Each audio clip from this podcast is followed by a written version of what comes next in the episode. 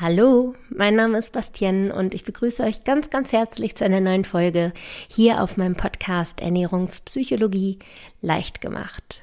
Zuallererst möchte ich euch natürlich auf diesem Wege ein frohes neues Jahr wünschen und hoffe, dass ihr alle gut reingekommen seid und dass ihr schon eine tolle erste erfolgreiche Woche hinter euch habt. Ja, ich habe eine tolle Woche hinter mir und muss sagen, es tut mir verdammt gut, mal mit weniger Vorsätzen ins Jahr zu starten. Also ich habe ja in der letzten Folge schon erzählt, dass ich dieses Jahr dieses, diese ganze Thematik der Vorsätze und sowas gar nicht so groß thematisieren möchte, weil ich es einfach auch wichtig finde, dass man sich da nicht so überlastet und gleich 20, 30 Sachen aufschreibt, sondern lieber seine drei, vier Dinge hat und die dann wirklich auch konstant und konsequent durchhalten kann. Und eine Sache, die ich aber dennoch hier mit euch teilen möchte, weil ich auch einfach weiß, dass viele von euch da ähnliche Interessen haben, ist es, dass ich mir jährlich vornehme, also das nehme ich mir wirklich jedes Jahr vor, ich setze es zwar auch um, aber dennoch nehme ich es mir auch neu vor, damit es auch wirklich so bleibt, dass ich mehr lese. Und Dafür habe ich, gerade weil die Nachfrage da sehr hoch war, mal eine Leseliste erstellt mit allen Büchern so rund ums Thema Ernährungspsychologie, Ernährungsverhalten ändern, sich selbst überhaupt mal verstehen, warum greift man zum Essen und so weiter. Ähm, ja, da habe ich eine Liste zusammengestellt die ich gerne mit euch teilen wollen würde, weil ich schon ganz, ganz viele Anfragen bekommen habe, ob ich da mal Buchtipps habe oder ähnliches. Und zwar habe ich diese Liste jetzt zusammengestellt in der Facebook-Gruppe zu diesem Podcast. Also die heißt genauso wie der Podcast Ernährungspsychologie leicht gemacht. Und die habe ich nicht nur alleine erstellt, sondern quasi mit der Community zusammen. Also alle, die da einen Tipp hatten, haben den hinzugefügt. Und wenn ihr da Interesse habt, mal die Buchliste auszuchecken, dann kommt gerne in der Gruppe mal vorbei und schaut, ob da etwas für euch dabei wäre. Und um euch das Ganze so ein bisschen zu erleichtern, denn ich weiß, wenn man irgendwie mal Phasen hat, in denen man super viel unterwegs ist oder mal total beschäftigt ist, dann geht das Lesen so ein bisschen unter. Und für diese Phasen nutze ich einfach super häufig Hörbücher. Und in diesem Zusammenhang möchte ich euch gerne Bookbeat vorstellen, die nicht nur Sponsor der heutigen Folge sind, sondern auch eine wunderbar tolle Hörbuch-App haben, wie ich finde, die ich sehr, sehr häufig benutze. Und zwar handelt es sich dabei um, ja, wie gesagt, eine Hörbuch-App mit einer Art Flatrate-Modell. Da gibt es zwei verschiedene Modelle. Einmal gibt es ein Modell, wo man bis zu 30 Stunden im Monat hören kann für einen und denselben Preis. Also man zahlt nicht pro Hörbuch, sondern einfach einen Fixbetrag und darf dann 30 Stunden lang so viel hören, wie man will. Und das sind ja auch schon so einige Hörbücher und das kostet 14,90 Euro. Oder man sagt, hey, ich will wirklich eine Flatrate haben und so viel hören, wie ich nur möchte. Dann kann man für 19,90 Euro auch dieses Flatrate-Modell ähm, sich erwerben und wirklich mal alles testen. Und Bookbeat hat auch einige von den Büchern, die auf meiner Leseliste sind. Das heißt, wenn ihr die mal durchstöbert und da seht, Mensch, da ist einiges dabei und ihr seid gerade auch viel beschäftigt und wollt lieber Hörbuch hören, dann könnt ihr das auf jeden Fall gerne mal auschecken.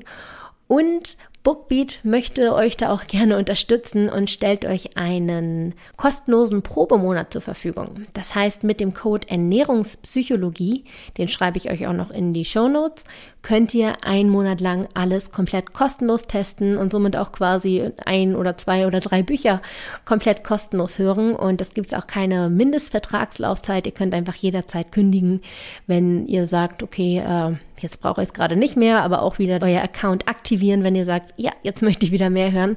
Also da eine große Empfehlung von mir, wenn ihr euch sowieso vorgenommen habt, mehr zu lesen und die Leseliste in meiner Facebook-Gruppe durchstöbert habt und gesagt habt, yes, da ist einiges dabei, dann checkt Bookbeat auf jeden Fall mal ab. Genauere Infos und den direkten Link zur Website, wo ihr euch anmelden könnt, findet ihr wie immer in den Show Notes.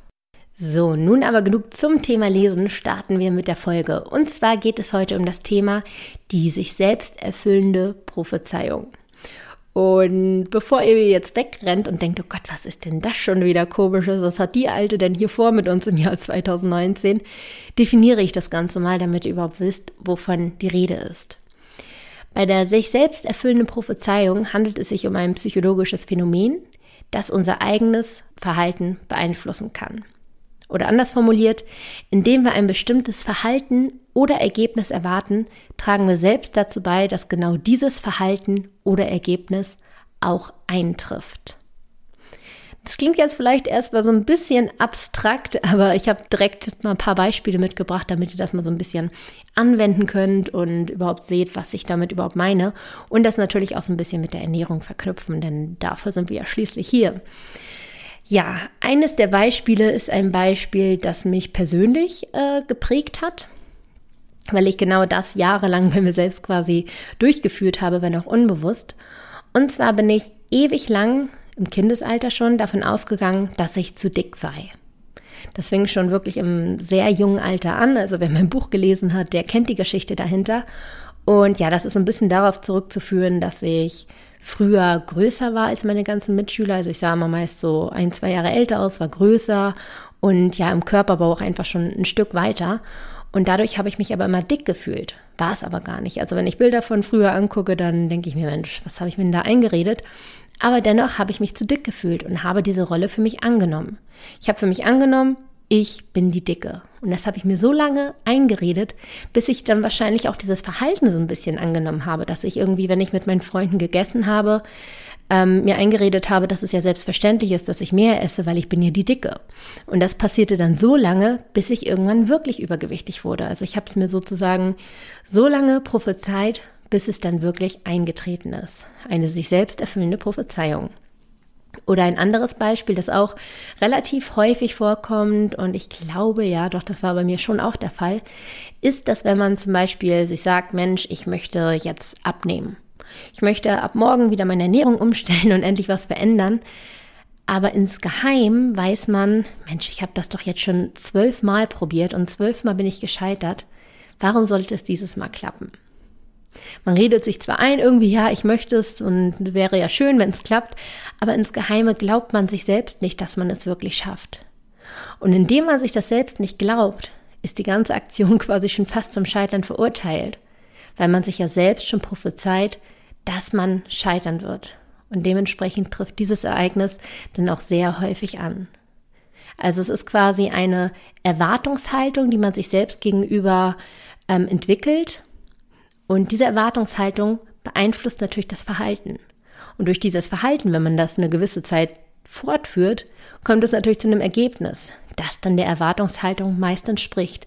Und das steckt hinter der sich selbst erfüllenden Prophezeiung. Und das ist im Thema Ernährung etwas ganz, ganz Großes. Und ja, jetzt werden vielleicht einige sagen, Mensch, das kann aber auch Zufall sein, dass die kleine Basti, die sich immer zu dick gefühlt hat, dann irgendwann wirklich dick wurde. Ähm, ja, könnte man so meinen. Aber es ist tatsächlich ein psychologisches Phänomen, das wissenschaftlich inzwischen bewiesen ist, noch ganz, ganz häufig in Studien äh, genutzt wird, dass man da ganz häufig darauf zurückgreift, da man weiß, dass dieses Phänomen einfach bei allen Menschen quasi besteht und ganz oft, ganz oft zum Vorschein kommt. Unter anderem, und ich glaube, das ist den meisten von euch ein Begriff, beim Placebo-Effekt. Das ist nämlich nichts anderes als eine sich selbst erfüllende Prophezeiung. Und jetzt nochmal ganz kurz zur Erklärung, was ist denn überhaupt der Placebo-Effekt, falls das nicht jeder von euch weiß? Der Placebo-Effekt ist eine Heilung durch eine positive Erwartung. Also es wird ganz häufig, wie gesagt, in Studien, in der Forschung verwendet. Wenn zum Beispiel ein Medikament getestet wird, sagen wir mal ein Medikament zur Schmerzlinderung, dann bekommt eine Gruppe dieses Medikament und die andere Gruppe bekommt ein Präparat, das keine medizinische Wirkung hat. Also ich sage mal jetzt ein bisschen übertrieben wie so ein Tic-Tac, ne? also wo gar nichts drin steckt. Ähm, die Leute wissen aber nicht, was sie bekommen. Also sie gehen davon aus, dass sie dieses wirkungsvolle Medikament bekommen. Und da hat man festgestellt, dass die Gruppe, die ein wirkungsloses Präparat bekommen hat, dennoch eine Besserung der Symptome aufweist. Das heißt, obwohl sie überhaupt gar keine medizinische Einwirkung hatten, hat sich etwas verbessert. In dem Fall, wie gesagt, das wäre jetzt ja, ich habe glaube ich gesagt, etwas Schmerzlinderndes, also dass die Schmerzen dennoch zurückgegangen sind, obwohl sie überhaupt gar keine medikamentöse Behandlung bekommen haben. Und da geht man davon aus, dass das auf die sich selbst erfüllende Prophezeiung zurückzuführen ist.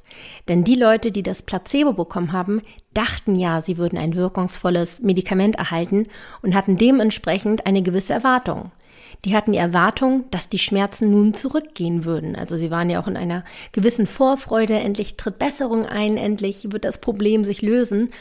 Und diese Erwartungshaltung löst etwas in unserem Körper aus. Wir sind freudig, wir sind hoffnungsvoll und das spricht unser Belohnungszentrum an. Und das Belohnungszentrum wiederum schüttet Glückshormone aus. Wir sind glücklich, wir sind euphorisch, es wird endlich besser, es wird sich endlich was verbessern, es wird was passieren. Und dann schütten wir Glückshormone aus, die sogenannten Endorphine zum Beispiel. Und Endorphine wiederum haben eine schmerzlindernde Wirkung. Das heißt also, dadurch, dass wir etwas erwartet haben, haben wir einen Prozess in unserem Körper ausgelöst, der tatsächlich diese Schmerzen gelindert hat. Ich möchte damit jetzt auf gar keinen Fall sagen, dass man durch diese sich selbst erfüllende Prophezeiung alles heilen kann, ne? wenn man irgendwie eine schwere Krankheit hat und einfach nur erwartet, dass ich jetzt geheilt bin, dann wird sich nicht alles heilen. Also das auf gar keinen Fall. Aber es gibt definitiv Prozesse, die auch in der Medizin benutzt werden, wo das dann eintritt. Ähm, aber im Bereich der Ernährungspsychologie sprechen wir jetzt ja überhaupt gar nicht über Erkrankungen oder körperliche Dinge, sondern vor allem ja übers Verhalten. Und das Verhalten lässt sich durch die Erwartungshaltung definitiv beeinflussen. Also das Placebo-Ding sollte jetzt nur mal so ein anschauliches Beispiel sein. Ich möchte auch gerne nochmal ähm, das Gegenteil vorstellen. Das kennen weniger Leute, glaube ich, als den Placebo-Effekt. Und zwar ist es der Nocebo-Effekt. Das ist im Prinzip genau das Gegenteil. Also die Placebo-Wirkung ist ja quasi eine Heilung durch eine positive Erwartung. Und der Nocebo-Effekt ist nichts anderes als das Gegenteil, dass man quasi durch eine Erwartung eher Schaden bekommt. Und da gab es halt auch schon Studien, dass ähm, Leute ein Placebo bekommen haben, also ein wirkungsloses Medikament, und denen gesagt wurde, dass dieses Medikament Nebenwirkungen hat, dass es sehr wahrscheinlich ist, dass ihnen übel wird und sie sich übergeben werden. Und tatsächlich ist das bei ganz, ganz, ganz vielen Leuten, ich glaube 80 Prozent gab es so eine Studie, wo sich dann 80 Prozent der Leute tatsächlich in der darauffolgenden Nacht übergeben haben, obwohl sie quasi äh, gar nichts eingenommen haben, was das herbeiruft, sondern es war wirklich einfach die Erwartung, dass sie erwartet haben, es wird kommen und dadurch haben sie natürlich Stresshormone, Angsthormone ausgeschüttet und das löst in einem Körper auch was aus und plötzlich übergibt man sich einfach, weil man es erwartet hat. Also so rum gibt es das auch noch. Das wollte ich auch nochmal der Vollständigkeit halber sagen, weil das natürlich auch in der Ernährungspsychologie eine Rolle spielt, ne? wenn man etwas Negatives sich einredet, dass das dann auch eintreffen kann. Und was bei alledem auf gar keinen Fall unterschätzt werden sollte, ist, dass nicht nur die eigene Erwartungshaltung Einfluss auf das Verhalten oder das Ergebnis nimmt, sondern auch die Erwartungshaltung von anderen. Das ist ja in der Ernährung sowieso ein großes Thema, ne? das Umfeld, darüber habe ich auch schon mal eine Folge gemacht, das ist die Folge Nummer 17.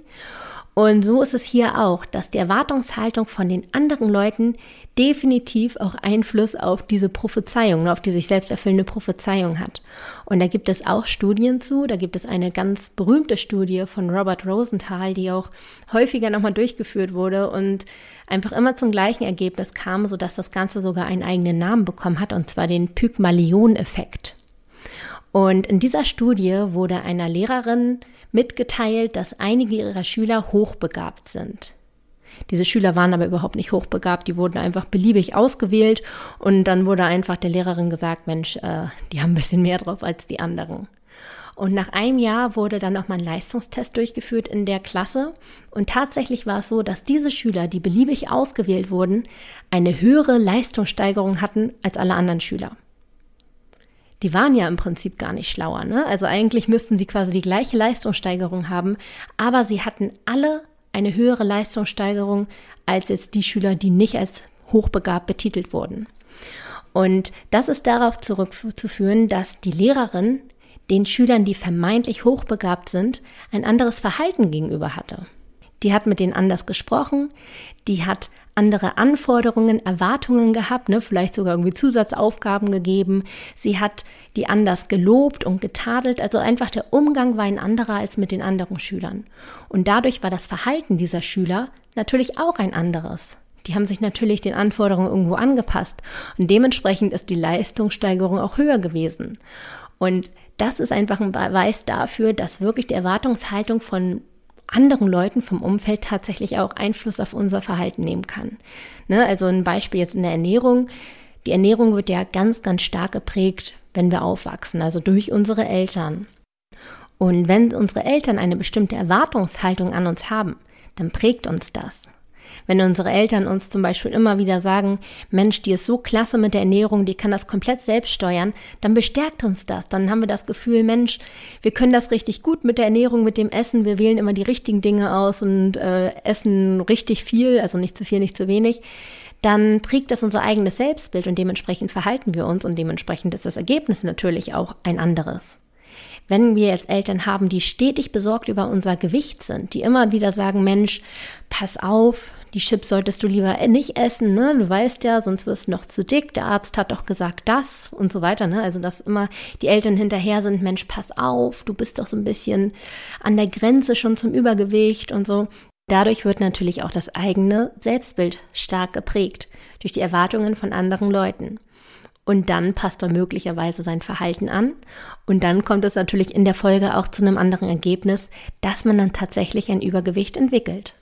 So, ich glaube, ihr habt jetzt einen ganz guten Eindruck davon bekommen können, was sich denn überhaupt hinter der sich selbst erfüllenden Prophezeiung verbirgt und was das überhaupt für einen Einfluss auf unser Leben haben kann in den verschiedensten Bereichen, aber vor allem natürlich auch im Bereich der Ernährung. Jetzt stellt sich natürlich die Frage, was fange ich mit diesem Wissen an? Klar, ich habe jetzt diesen Mechanismus verstanden und weiß, was das alles beeinflussen und bewirken kann. Aber was mache ich denn jetzt überhaupt mit diesem Wissen?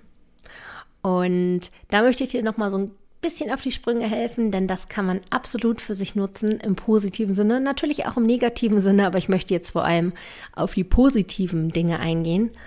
Und zwar kannst du im Prinzip immer die Entscheidung treffen wie du an ein Projekt rangehst, wie du an eine Situation rangehst, an eine Herausforderung. Es ist im Prinzip immer deine Entscheidung, mit welcher Einstellung du daran gehst. Und ich weiß, viele von uns sind immer sehr realistisch, fast schon pessimistisch. Und es ist natürlich jetzt leicht zu sagen, Mensch, sei doch einfach mal ein bisschen optimistischer und traue es dir zu. Das ist nicht so leicht, aber ich hoffe dennoch, dass dir jetzt dieses Hintergrundwissen, dass es sich durchaus lohnt, daran zu arbeiten, dass das dir hilft dass es dir dabei hilft, dass du genau in diese Richtung gehst und das kannst du erreichen, indem du zum Beispiel dir erlaubst zu träumen. Wir sind ganz häufig in unserer kleinen Blase gefangen, wo wir einfach nur das glauben, was wir schon mal gesehen haben oder erfahren haben. Darüber hinaus fällt es uns ganz schwer, uns irgendwas vorzustellen. Und ich möchte einfach hiermit bewirken, dass du dir selbst erlaubst, träumen zu dürfen. Träume davon, was du wirklich schaffen möchtest was du erreichen möchtest und das meiste davon kannst du definitiv erreichen und trau dir das bitte zu. Erlaube es dir zu träumen. Das ist ein ganz, ganz großer Punkt. Hast du es geschafft, dir ein Ziel zu erträumen, ist es wichtig, dass du es natürlich dir auch selbst glaubst, dass du dieses Ziel erreichen kannst, indem du wirklich eine Erwartungshaltung annimmst, ne? dass du erwartest, dieses Ziel wird definitiv eintreffen und im Idealfall eine positive Erwartungshaltung, dass du etwas Positives erwartest. Und das kannst du schaffen, indem du diese Erwartungshaltung für dich wirklich einmal formulierst. Zum Beispiel, indem du es einfach mal runterschreibst. Und ich gebe dir einfach mal drei Fragen mit, die du für dich selbst beantworten kannst. Und das kann dann schon mal eine gute Hilfestellung sein bei dieser Erschaffung der Erwartung. Und zwar kannst du dich fragen, was möchte ich erreichen? Was bedeutet mir dieses Ziel? Und warum werde gerade ich dieses Ziel erreichen können? Also formuliere einfach mal deine Erwartung, deine positive Erwartungshaltung und das kann schon mal sehr, sehr hilfreich sein. Und am Ende solltest du das Ganze nochmal visualisieren. Dass du dir wirklich mal vor Augen hältst, wie kann das dann aussehen? Wie wird mein Leben aussehen, wenn ich dieses Ziel erreicht habe? Wie fühlt es sich an? Was sind meine Emotionen? Wie reagieren andere Leute auf mich? Wie gehe ich durchs Leben? Wie ist mein eigenes Selbstbild? Also stell dir das wirklich mal so realistisch wie möglich vor, wie dein Leben sein wird, wenn dein Ziel, das du dir erträumt hast, wirklich eintrifft. Ein weiterer Punkt, wie sich die selbsterfüllende Prophezeiung auf unser Leben äh, auswirken kann, ist natürlich das Umfeld. Wie bereits im Pygmalion-Effekt beschrieben, hat unser Umfeld einen riesen Einfluss auf uns. Vor allem die Erwartungen des Umfeldes haben einen großen Einfluss auf unser Verhalten und dementsprechend auch auf das Ergebnis dessen. Und deshalb möchte ich euch hier einfach nochmal motivieren, dass ihr wirklich mal achtsam seid, mit wem ihr eigentlich eure Zeit verbringt, dass ihr wirklich mal hinterfragt, ob euch die Menschen überhaupt gut tun oder eher nicht so gut tun.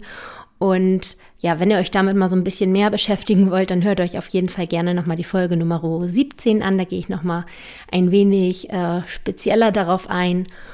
Und ja, das war es soweit von mir heute zum Thema sich selbst erfüllende Prophezeiung. Ich hoffe, das konnte euch so ein bisschen dafür sensibilisieren, wie ihr eigentlich über euch selbst denkt, mit welchen Erwartungen ihr an bestimmte Dinge rangeht. Und ich hoffe sehr, dass ihr das vielleicht jetzt so ein bisschen ja hinterfragt und vielleicht auch gegebenenfalls verändert oder daran arbeitet und hoffe, dass ihr dann 2019 mit positiven Erwartungen startet, sodass ihr euch selbst einfach schöne Dinge prophezeien könnt, die dann irgendwann auch in Erfüllung gehen. Und ja, das ist das, was ich für euch hoffe.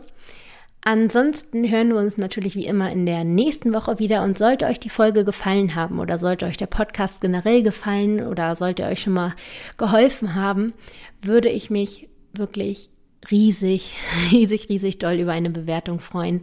Das hilft mir sehr, sehr weiter, dass ich da einfach mal Feedback bekomme und würde mich natürlich über positive Bewertungen vor allem freuen. Und ja, soweit von mir in dieser Woche. Bis ganz bald.